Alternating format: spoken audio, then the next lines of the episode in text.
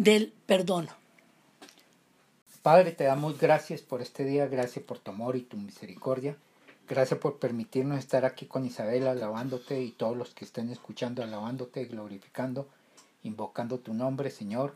Y Señor, como siempre te digo, ilumínanos a todos, muéstranos, revélanos, háblanos en forma particular y a todos en general y sobre todo este tema del perdón, Señor. Danos entendimiento de tu palabra, que guardemos tu palabra y seamos hacedores de tu palabra. En el nombre de Cristo Jesús, con el poder y la unción de tu Santo Espíritu, te hemos orado. Amén y amén. Empezamos diciendo que el perdón es el primer paso que nos hace libres del pasado.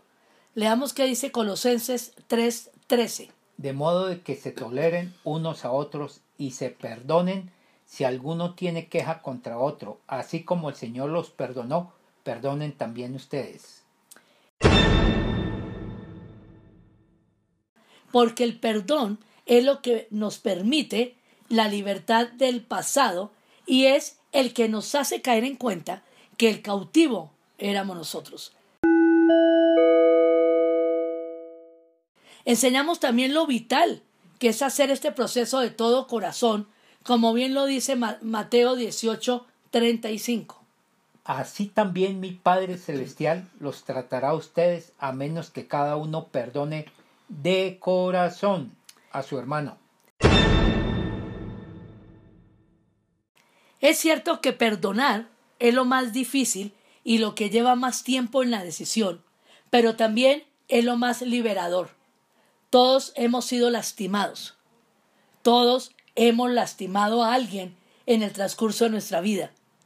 Esas ofensas, abusos, abandonos, críticas, malos tratos, palabras maldichas nos han podido dejar enojados y con mucha amargura. ¿Cuál es la única solución que nos ofrece Dios? La leemos en Efesios 4, 31, 32.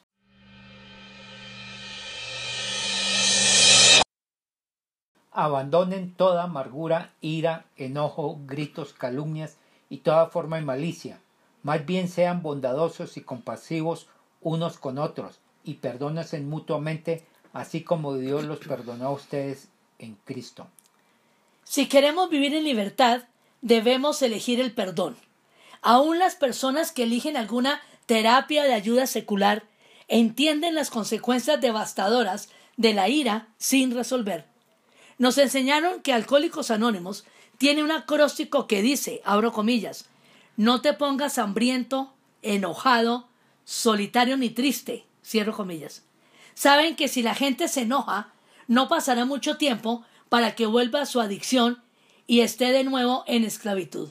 Claro, no podemos decidir no enojarnos, pero sí podemos decidir perdonar como Cristo nos perdonó.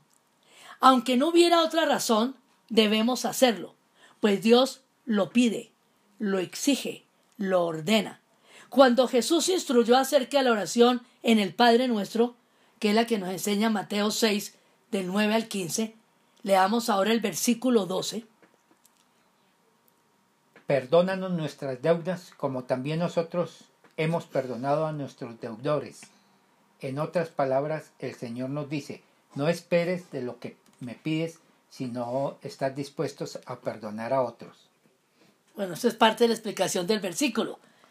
Que el Señor dice ahí, no esperes recibir de lo que me pides si no estás dispuesto a perdonar a otros.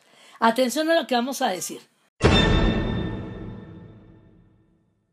No podemos tener una relación con Dios si hay personas alrededor nuestro a las que excluimos. Luego de enseñar el Padre nuestro, Jesús lo dijo en Mateo 6, 14 15.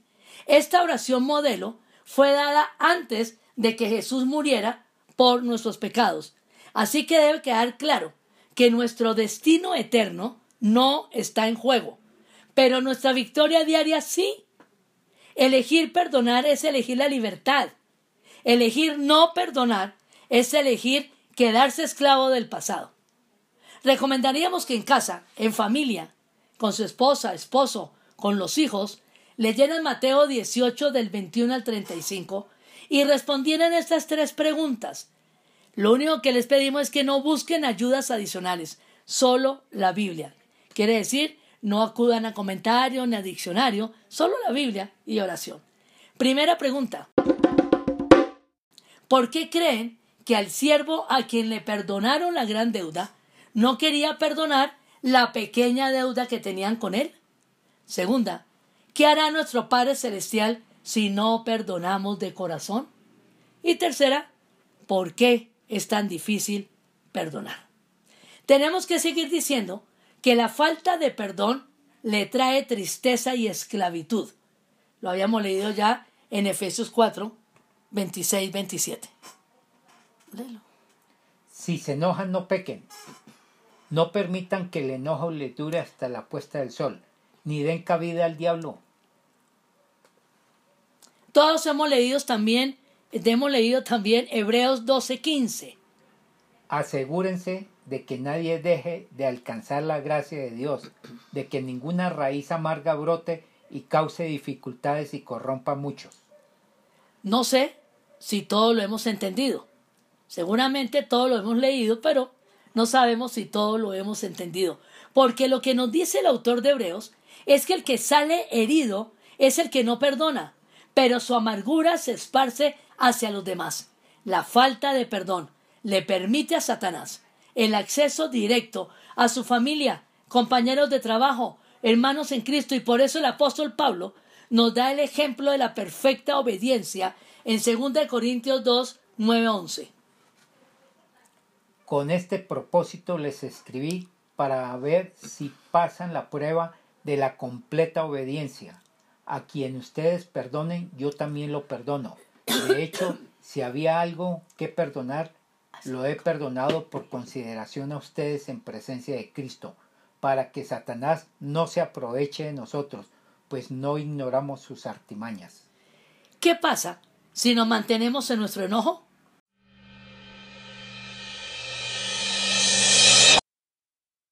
Simple y llanamente le damos un lugar en nuestra vida a Satanás y entonces estamos en esclavitud. Reiteramos que la falta de perdón es lo que le da al diablo la oportunidad de privarnos de nuestra libertad y aún, y aún Dios nos enviará a los carceleros si no perdonamos de corazón.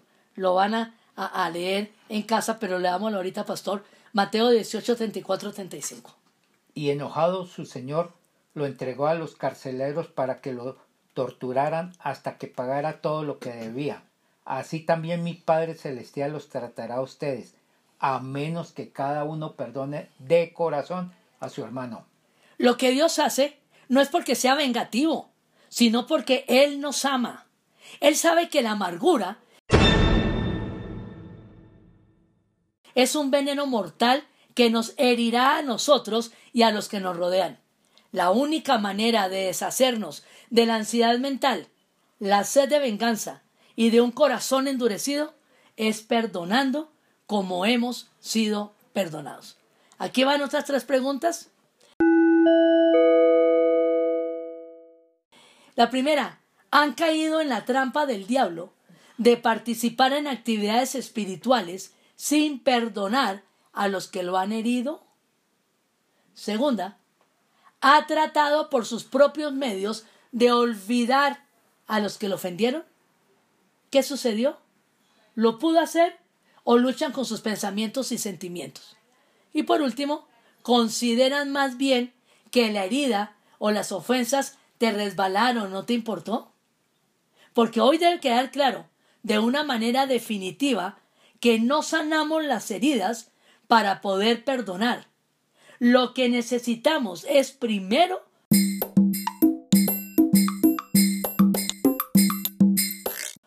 perdonar para poder sanar. ¿Qué dice Lucas 17:4?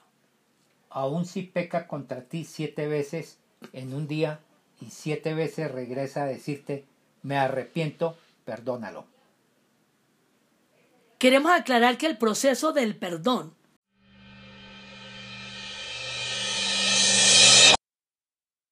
es distinto al proceso de sanidad interior, pero que ambos se deben hacer continuos, seguidos.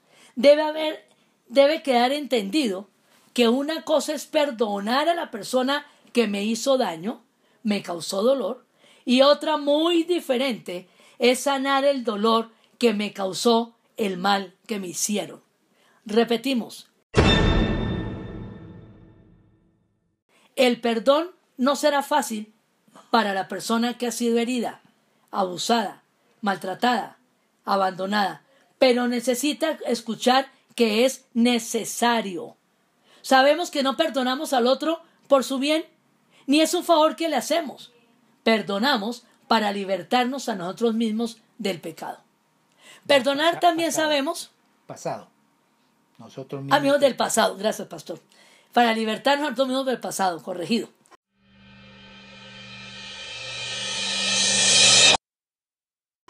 Perdonar también sabemos no es olvidar. El olvido puede ser un subproducto del perdón a largo plazo, pero no es el medio para perdonar. Cuando Dios dice, no me acordaré más de tus pecados, y lo leemos en Hebreos 10, 17. Después añade, y nunca más me acordaré de sus pecados y maldades. No dice olvidaré. Él es omnisciente, no puede olvidar. Más bien, nunca usará el pasado contra nosotros. Lo apartará de nosotros cuán lejos está el oriente del occidente, lo dice Salmo 103.12. Tan lejos de nosotros echó nuestras transgresiones como lejos del oriente está el occidente.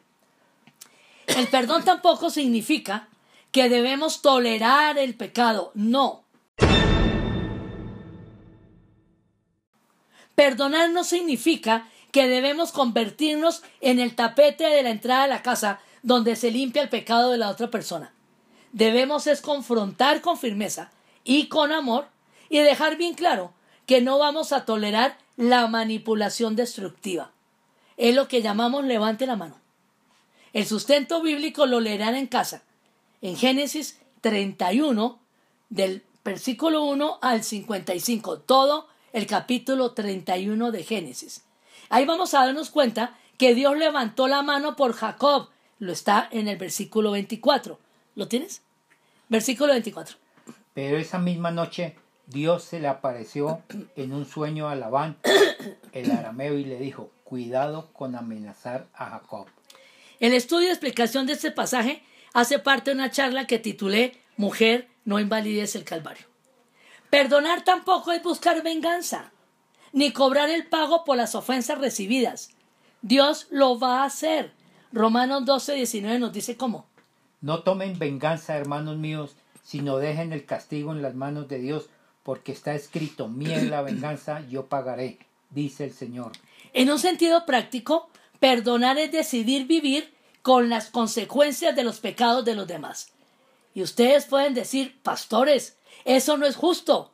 Y le tendremos que decir, por supuesto que no, que no lo es, pero hay que hacerlo. Y la razón es que es un mandamiento, una exigencia de Dios para nosotros. No es opcional ni optativo para los llamados hijos de Dios. Pero también tenemos que decir que es un mandamiento, es el mandamiento más desobedecido. Y dicen que es por lo difícil que es de cumplir humanamente. En este, como en todos los mandamientos del Señor, hay una intervención divina, pero también hay una participación humana. ¿Lo obedece o no lo obedece? Todos vivimos con la consecuencia del pecado de Adán. La única opción real es vivir en esclavitud o en libertad. Supongamos que alguien me dice, Isabel, yo he murmurado contra usted por toda la iglesia. ¿Me perdona? ¿Cuáles son las opciones que tengo? Puedo elegir y ustedes también pueden elegir una de estas tres opciones. Pongan atención.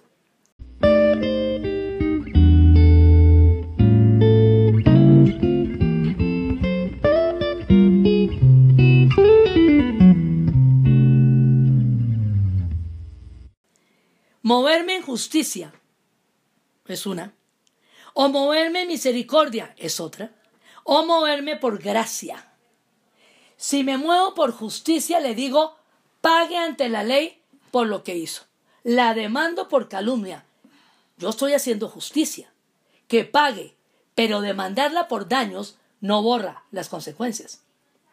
Si me muevo por misericordia, le digo que para mí queda el tema cerrado, pero que no me mencione más. Puedo pedirle que se retracte, pero no se puede retractar diciendo una murmuración porque las palabras ya volaron. Recogerlas es imposible. Es como pretender volver a meter la pasta dental dentro del tubo. No se puede. Pero si me muevo por gracia, la perdono por decisión de mi voluntad y de todo corazón, y la dejo libre, y yo decido vivir en la libertad que me da el perdón, sin importar asumir vivir con los comentarios que esa persona hizo. Vivir con amargura por no perdonar no es una opción, porque Dios no la da. Vamos cerrando el tema, diciendo que perdonar tampoco es un sentimiento. Ya aprendimos que perdonar es una decisión de mi voluntad y que hay que hacerlo de todo corazón. Por favor, que quede entendido. Nadie sana para perdonar.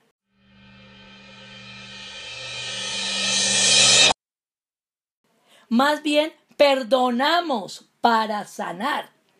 Hay muchos cristianos bien intencionados que dicen, yo perdoné de corazón, lo hice, pero sigo con rencor, rabia, no quiero ni que me lo nombre. Perdón, esa persona realmente perdonó, pero no sanó el dolor que le causó el objeto del perdón. Si perdonamos sin sanar la herida que nos causó el mal que nos hicieron, el dolor no deja sanar y seguimos con resentimiento, amargura y lo peor de todo, contaminando a los que supuestamente más queremos, la familia. ¿Se siguen preguntando? ¿Dónde está la justicia entonces? La respuesta es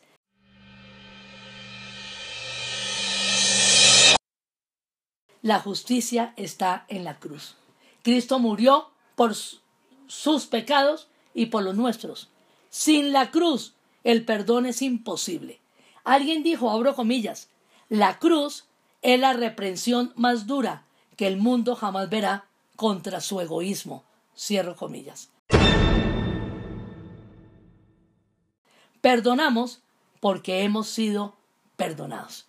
Y cerramos con otras tres preguntas de tarea. Para rumiar.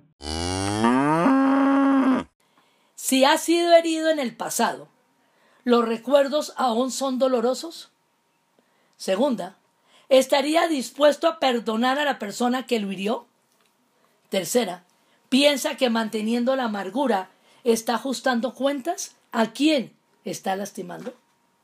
Para todas las personas que nos están oyendo, ustedes cuentan con nosotros, nosotros cuidamos de ustedes.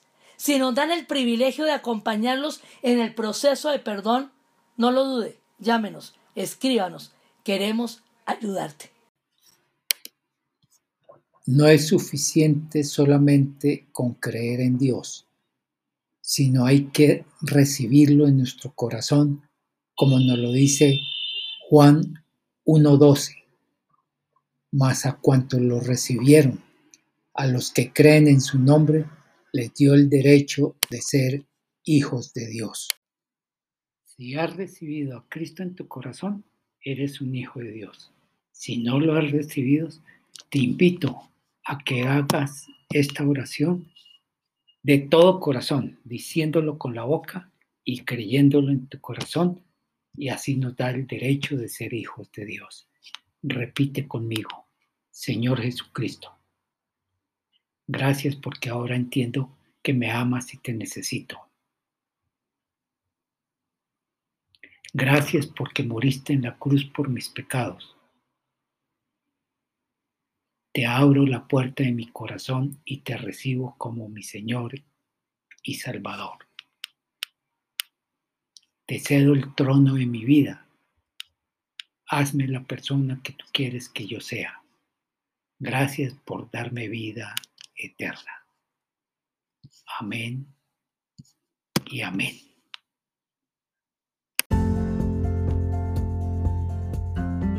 Una vez más, Señor, te damos gracias por esta noche. Gracias, Señor, por este tema. Gracias, Señor, porque es un tema tal vez muy mal enseñado, manoseado, manipulado, malinterpretado, Señor. Pero es tan sencillo. Es solamente obedecerte lo que tú mandas hacer. Señor, hemos enseñado repetidas veces que no tenemos que orar por lo que tenemos que hacer. Este es un mandato, una exigencia, una orden. Es lo que te agrada a ti. Señor, que realmente en este puñado de hombres y mujeres que nos oyen, el perdón sea una realidad diaria en su vida. Señor, queremos bendecirlos esta noche, que duerman en paz porque tienen un corazón libre, una mente sana, porque están dispuestos a obedecerte en todas las cosas y en sus corazones no hay rencores ni iras guardadas. Hay paz y hay bendición. Una vez más, Señor, te damos gracias esta noche en el nombre de Jesús. Amén, y amén.